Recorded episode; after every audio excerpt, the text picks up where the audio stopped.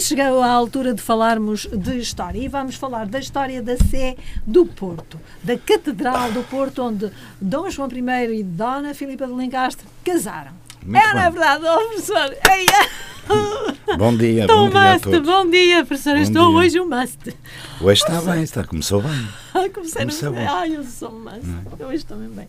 Ó, professor, eh, vamos eh, falar. Mas não era esta a catedral, eh, a catedral mas vamos falar do, nas origens. do casamento deles, não é? Mas vamos falar das origens dessa catedral. casamento deles era um pouco diferente. Então vamos começar por aí. No Sim. começo. Origens. Vamos lá. As, as origens da catedral te- está, ligada às origens da nacionalidade. Ah, Embora as origens da diocese, que nós já falámos aqui quando abordámos o tema de São Pedro de Miragaia, não é? As origens são muito anteriores. Hum. Claro. Portanto, teremos que recuar lá Sim, atrás, sim, sim, ao período dos suevos, e século VI, século V depois de Cristo, naturalmente, não é? Eh, a catedral é uma catedral que acompanha a origem da nacionalidade.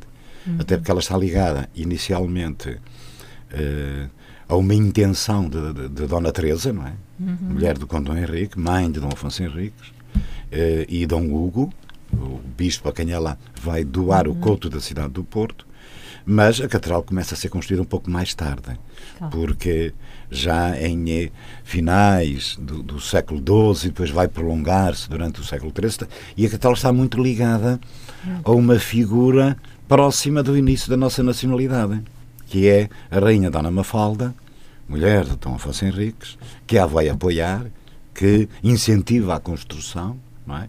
E a, a catedral começa sob o signo românico. Romano. Sim, porque ali é uma mescla de, de, vários Claro, estilos, não é? eh, ao- como qualquer edifício catedralício, está sempre sujeito a obras importantes. Os bispos, quando são colocados na Diocese e à frente da Diocese, estão sempre interessados em deixar a sua marca. não é? Já E, portanto, eh, é, não é de estranhar que seja românica na- na, fundação, mas como as obras se prolongaram durante mais de 100 anos, é? Eh, quando já na fase final eh, eh, o, o- o estilo arquitetónico já não era românico, é? já estavam a entrar eh, as ideias daquilo que mais tarde vamos chamar gótico. é? Eh, e, portanto, há soluções da arquitetura gótica que são adaptadas na parte final da construção, não é? Portanto, mas eh, a origem, isso sem sombra de dúvidas, que é românica. Mas depois vai ter intervenções, não é? Vai ter intervenções eh, no século XVII, principalmente, já no primeiro quartel do século XVII, por influência de um bispo, lá estão os bispos, Os é? bispos essa sempre, sempre, sempre a intervir. Podíamos até recuar um pouco antes e vermos as intervenções ligadas à Casa Real, ligadas a, a, a Dom João I, que tinha casado, como disse muito bem, é? naquela sé, e, e começam as obras de um novo eh, claustro.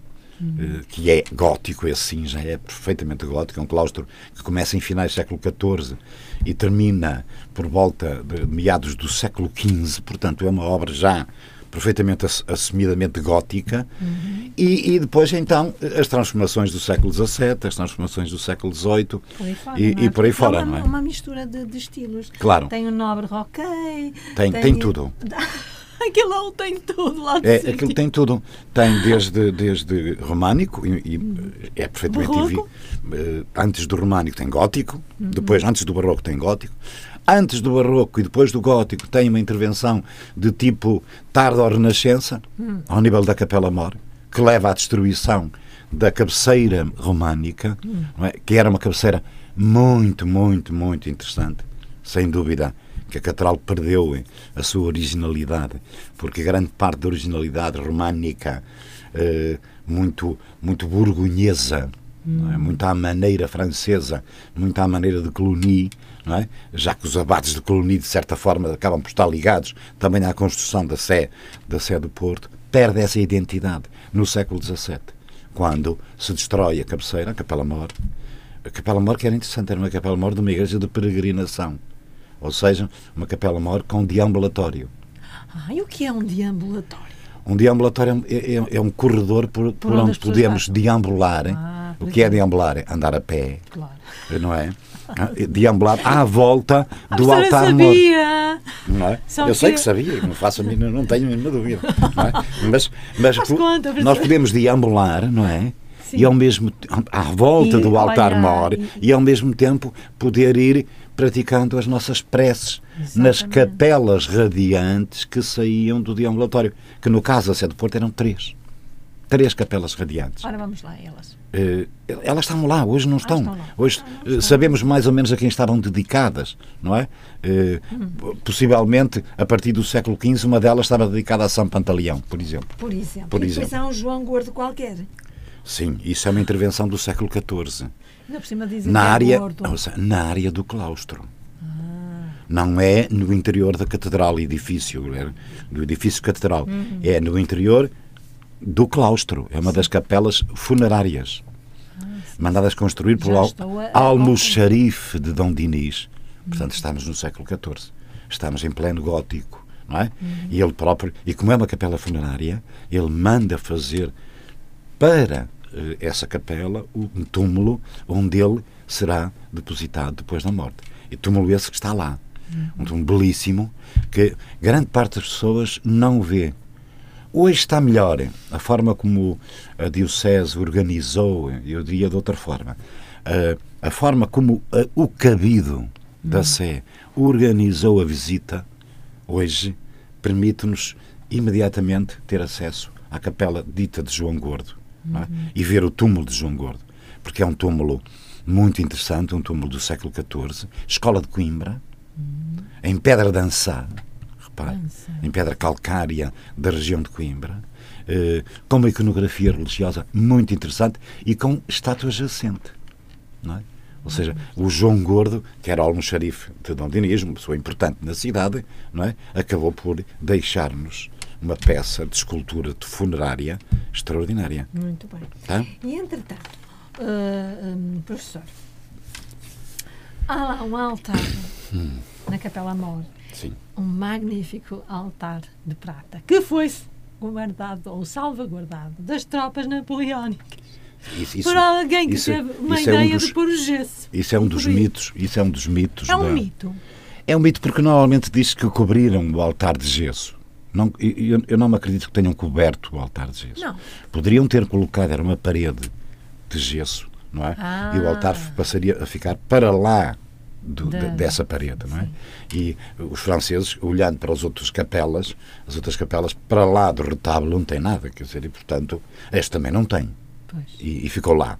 E essa capela, é- é- esse retábulo é das peças mais importantes, é o retábulo do Santíssimo Sacramento, não é? está na capela lateral eh, do lado do Evangelho, eh, capela do Santíssimo Sacramento, é um altar todo em prata, uma espécie de homenagem à arte dos oribes, muito importante na cidade do Porto. Sempre foi muito importante, ainda hoje é. Não é? A marca Porto não é? era muito, muito evidente e, era uma- e evidenciava exatamente a grandeza dessa atividade na nossa cidade não é? e que continua até nas regiões metropolitanas da cidade. Lembre-se o caso de Gondomar, por exemplo Exato. não é? E o altar está lá. É um altar do século XVII, continuado durante o século XVIII. Pensa-se que Nazoni teria intervencionado não ou dado alguma ideia não é? para a concepção final do eh, retábulo de prata, que está lá hoje, eh, sempre sempre eh, envolvido por essas histórias à volta dos franceses, das invasões francesas, que naturalmente invasões apoderam-se de bens. Pois. É assim a guerra, Sempre, não é? não é? E eles apoderavam-se por onde passavam. Enchiam sacos e sacos de alfaias litúrgicas em prata e outros materiais. É claro que o altar também ia, mas ficou. Ficou porque alguém. os membros, os cônegos da, da, da Sé Catedral lembraram-se de o proteger. É? Entretanto, eh, professor Tedinho, hum, há ainda eh, nesta área esquerda eh, uma notável imagem eh, medieval de Nossa Senhora da Vandoma, que é a padroeira da cidade, mas também há relíquias de São Panta Pantaleão. As relíquias de São Pantaleão já não existem. Não. Não, porque elas foram roubadas o, e, portanto, nós não temos as relíquias de São Sebastião, do São Pantaleão, que era o padroeiro da cidade. não é? A partir do século XV. Nós já o dissemos quando falámos de São Pedro de Miragaia. Sim, sim. Lembra-se, não é? Porque inicialmente as relíquias de São Pantaleão ficaram na igreja de São Pedro de Miragaia, só depois é que foram para a Sé, não é? Fez-se um relicário em prata, tudo isso, e esse, isso foi roubado, portanto isso desapareceu, ou parte disso desapareceu. Uh, Conserva-se uma pequena parte só, nomeadamente em São Pedro de Miragaia, não é? Mas o altar de São Pantaleão está, logicamente, no transeto, topo do transeto, do lado do Evangelho, como disse muito bem, do lado esquerdo da Catedral, quem entra, disse e muitíssimo bem, não é? E, e, e, está lá. E do outro lado está outro, outro retábulo muito interessante. Onde não, vemos a imagem, onde vemos a imagem para além de Nossa Senhora da Assunção, Santa, Santana, Santa, a Santana e a Virgem. E, há lá uma série de Nossas Senhoras. Sim, há muitas Nossas Senhoras. Mas do outro lado está uma imagem muito interessante que é São Vicente. São Vicente era o padroeiro da cidade do Porto antes de São Pantaleão. Como Lisboa. Uhum. É? O padroeiro da cidade de Lisboa é São Vicente. Não é? Eh, e, e, no Porto aconteceu o mesmo. Só a partir do século XV é que começa o culto de São Pantaleão, que já aqui falamos noutras ocasiões. E, é, mas está lá o registro. Porto e Lisboa estão em frente a frente, um ao outro. E em frente está a Capela Mor. Não é? Aquela Capela Mor grandiosa, que é a Capela Mor que vai substituir a cabeceira românica que eu falei. É? Uma capela maneirista, tarda renascença, princípio do século XVII, que depois vai receber todo aquele aparato já no século XVIII, com a intervenção de Nicolau Nazoni. Não é? Sempre. Nicolau Nazoni aparece sempre. A partir de 1725, Nicolau Nazoni está muito ligado às obras da Sé. Não é? Ele vem para o Porto simplesmente para pintar a Capela Mor. É? Ah, com pintura uh, trompe-l'œil, pintura ilusionista. Uhum. A pintura de cenário, acompanhando sim, sim. o cenário que já estava a ser construído, que é o retábulo Mor, uh, grandioso retábulo Mor, obra de Miguel Francisco da Silva, outro grande artista do Porto, do século XVIII, uh, a partir de um risco, risco feito em Lisboa, por outro grande entalhador lisboeta chamado Santos Pacheco. Estão a ver? Portanto, há aqui uma relação interessante entre Porto, Lisboa, Catedral do Porto, Lisboa, porque a Catedral, eh, dirigida por, agora não pelo Bispo, esse também é um dado importante, porque quem dirige a Catedral neste período, a partir de 1716, não é o Bispo. Não há Bispo, mas sim o Cabido. Ou seja, um, um, órgão constituído por uma série de cônegos, cônegos que normalmente são oriundos da Diocese, não, vêm de fora como o Bispo, uhum. portanto, vão defender a, a, a grandeza da, da, do edifício que alberga a instituição episcopal. E, entretanto, como falou em órgãos, há lá órgãos. Muitos órgãos há. Há órgãos na Capela More, não é? Ah, são três, não que, que, que, integram o tal programa cenográfico do século XVIII, não é? do, do barroco. Mas há executantes, professor? Há executantes e que executam e muito bem. Sim, sempre que, sempre que lá decorem grandes cerimónias, eh, ou até mesmo cerimónias dominicais, por exemplo, hum. sempre um dos órgãos toca. E depois acrescente-lhe o outro, não é? Eh, o órgão que foi lá colocado no coro alto, num mini coro alto, é? que encaixa na fachada. Não parece que é igual ao, ao que está na, sim, na, na Lapa. Na, na, Lapa, sim. É, é, é da mesma fábrica. Hum. Porquê? Porque por trás está a mesma pessoa. É? O grande musicólogo do Porto, o cônego da sede do Porto, que é o, é, o, ai, o padre. Uh, Falta-me agora o nome. Conheço muito bem, sou amicíssimo dele. Eh, oh, eh, nasceu numa localidade ao lado da minha, nasceu ali junto à Trofa, e eu também sou dessa região. Então, eh, é o Cónigo Ferreira dos Santos, desculpe, eu já, já me lembrei. Cónigo Ferreira dos Santos. muito bem que esteve ligado à Lapa. É, Cónigo Ferreira dos Santos estava aqui escrito ao senhor Está a ver? professor. Está a ver? Como eu estudo. Eu, eu sei que estuda bastante. Eu, eu, já disse que valorizo muito o seu estudo. Ai, que bom. Muito, muito, muito, muito. E é ótimo valorizá-lo. E, entretanto, Sim. há azulejaria. Claro. Fala Porque, repare... Uh, uh, no meio da prata, no meio de, de, daqueles. Uh, talha dourada. Da talha dourada. E depois aqueles uh, cenários. Sim, a pintura, a pintura ilusionista e de Nazoni. Os, os azulejos. Acrescentámos os azulejos, claro. Mas os azulejos. Os azulejos, o azulejo aparece na área do claustro, certo? Hum. Quer no piso térreo, quer no piso superior. São duas escolas diferentes que ali estão. Agora falou em piso superior. Há uma escadaria há uma, há uma escadaria de, autoria de quem? Nicolau Nazoni. Terá que ser, não é? Monumental. Repare, o que é que o Cabido vai fazer? E é isso que é importante as pessoas fixarem. É o, o Cabido, enquanto órgão que tem como responsabilidade o edifício, uhum. é? mas que agora tem outra responsabilidade, que é dirigir a Diocese, não é? Esse Cabido vai executar um conjunto de obras importantes que visam dar grandeza à instituição através do edifício, uhum. não é? Introduzindo aparatos ou, ou então introduzindo programas pedagógicos. É? Para o programa, o aparato serve-se da talha, serve-se dos grandes entalhadores do Porto, serve-se de um pintor italiano que vem para o Porto executar essa obra de pintura eh, cenográfica, servem-se de grandes organeiros e grandes organistas, ou serve-se de eh, homens do azulejo. Onde é que os vão buscar? No Porto? Não. O Porto não tem, não tem produção a azulejar. Ou se tem, é, é, é pouco conhecida ou pouco importante. Hum. Não é? Onde é que os vai buscar? A Lisboa e a Coimbra.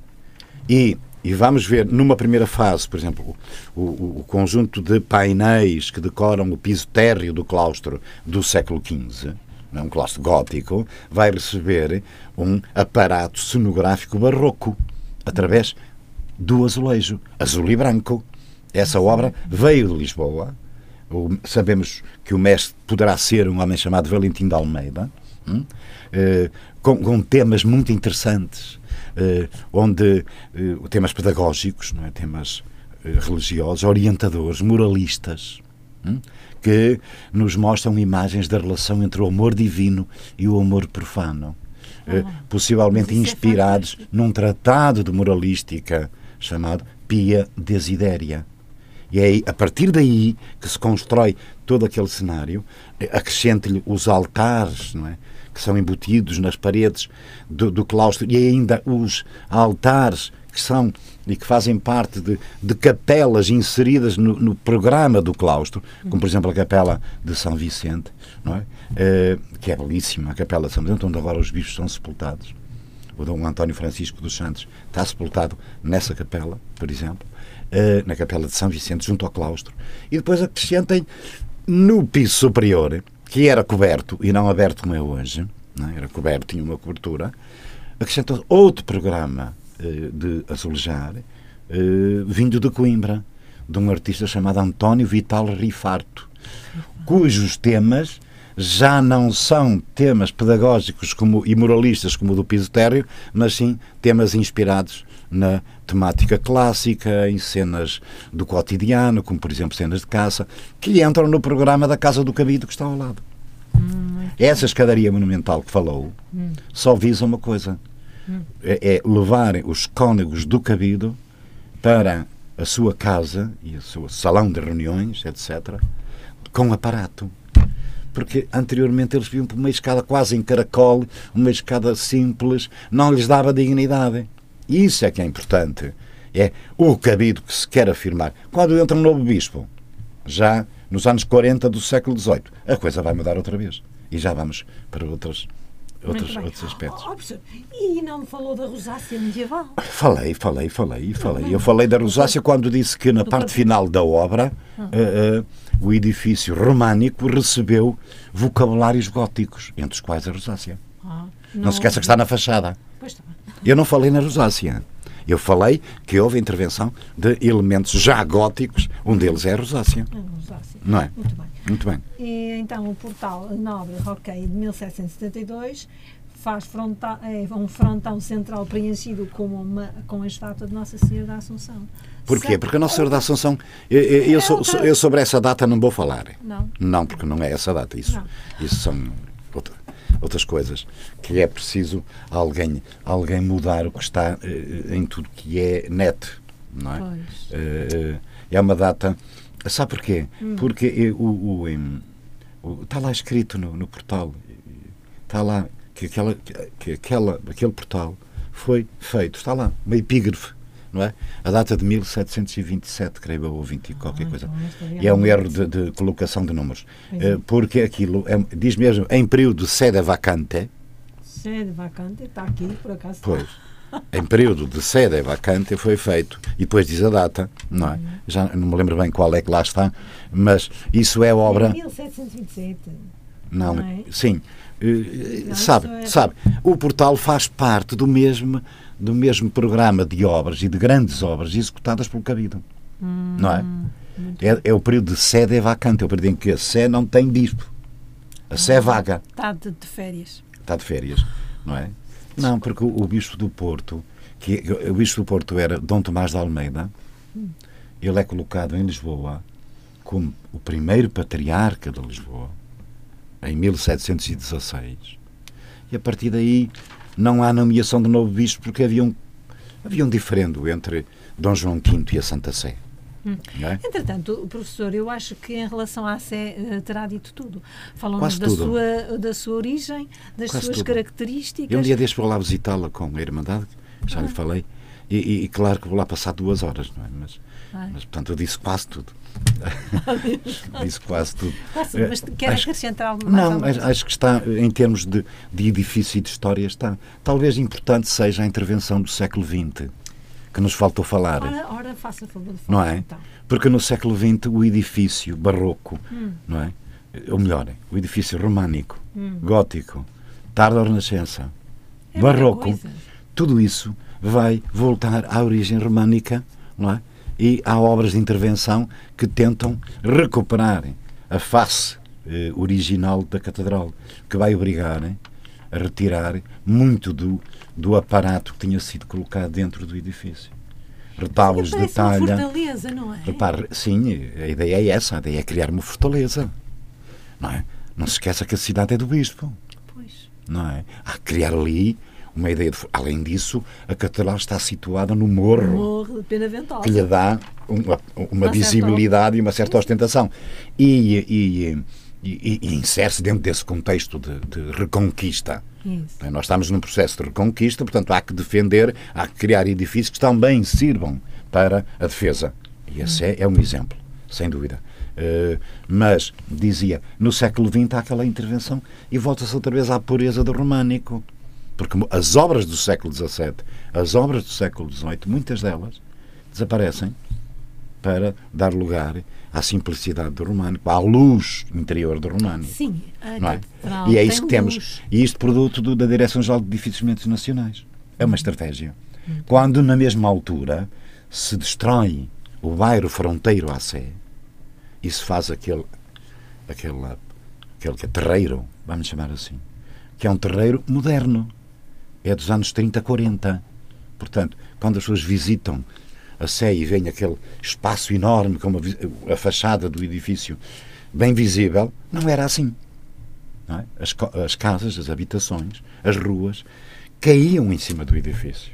Não é? e, o que logicamente fazia com que ele se destacasse em altura pois. e não ao nível da fachada como hoje, como porque hoje. o terreiro permite isso. Enfim, eu acho que dissemos tudo. Uh, acho que o essencial eh, da história deste grande edifício do, da cidade, que marca a cidade, que define que o Porto, desde lá atrás, era uma cidade episcopal. Já reparou? O núcleo que gera a cidade, o núcleo da Pena Ventosa, é um núcleo episcopal. Catedral, eh, eh, dependências anexas, Casa do Cabido, que alarga a fachada da catedral, e em frente o monumental barroco, já tardio Palácio dos Bispos. Fantástico. Estão a ver? É ou não é? Estamos oh. perante um edifício, oh, oh, sem sombra de dúvidas, oh, definidor dá, da nossa cidade. Dá gosto ouvi-lo. Hum? Até um dia destes. Até um dia destes, pelo veremos quando e, e o que falaremos. É verdade. Tá? Um grande abraço a todos. Fiquem bem.